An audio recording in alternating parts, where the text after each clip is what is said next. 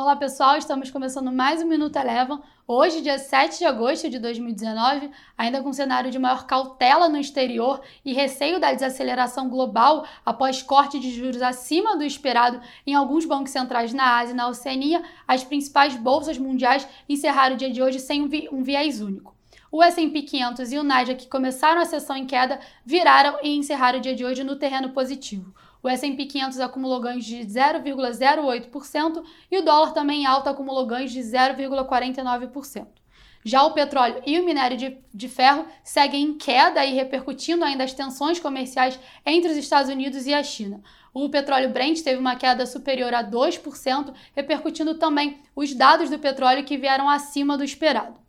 Já que no Brasil, o Bovespa acompanhou o movimento das bolsas interna internacionais, chegou a cair um pouco mais de 1%, mas ao longo do dia virou e encerrou a sessão com alta de 0,6%, após, na madrugada passada, a Câmara ter aprovado o texto base da reforma da Previdência em segundo turno com 370 votos. Destaque de alta ficou por conta das ações de Raia Drogazil, que acumularam ganho superior a 9% após a divulgação de seus resultados, que vieram acima do esperado.